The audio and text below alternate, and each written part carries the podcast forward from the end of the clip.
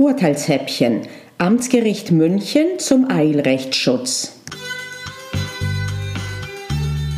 Hallo und herzlich willkommen bei Jura-Examen Stressfrei, dem Podcast, der dir Anregungen gibt, du ahnst es, wie du stressfrei durchs Examen gehen kannst.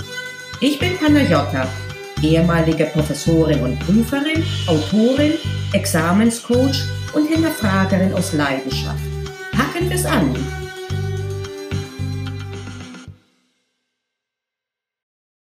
Eine Entscheidung, die Anlass gibt, die Grundsätze des Eilrechtsschutzes noch einmal zu wiederholen.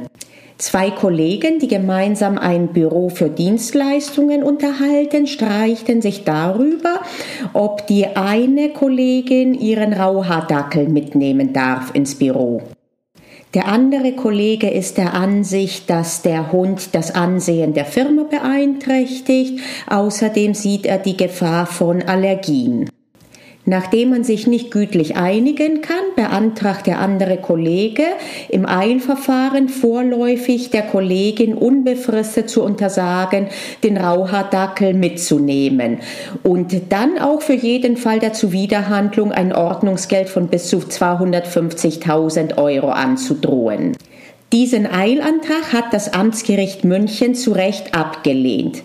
Achtet darauf, dass es hier nicht darum geht, ob tatsächlich die Kollegin den Hund mitnehmen durfte oder nicht, sondern es geht darum, ob spezifisch ein Eilverfahren zulässig ist.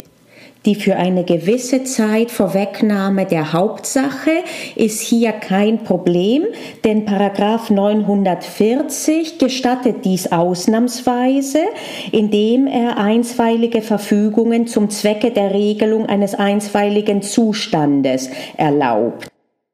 Allerdings muss auch hier ein sogenannter Verfügungsgrund bestehen.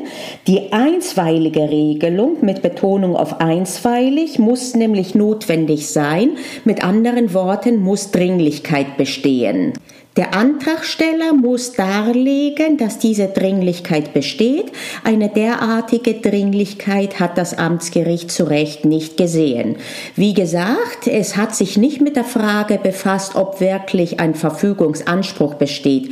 Das heißt, ob tatsächlich der Antragsteller verlangen kann, von der Kollegin den Hund nicht mitzubringen. Es geht nur darum, dass dem Antragsteller zugemutet werden kann, ein eine Entscheidung in der Hauptsache abzuwarten. Das heißt, er wird ganz normale Unterlassungsklage erheben müssen. Ich rate dir, diese Entscheidung zum Anlass zu nehmen, die Grundzüge des einstweiligen Rechtsschutzes zu wiederholen.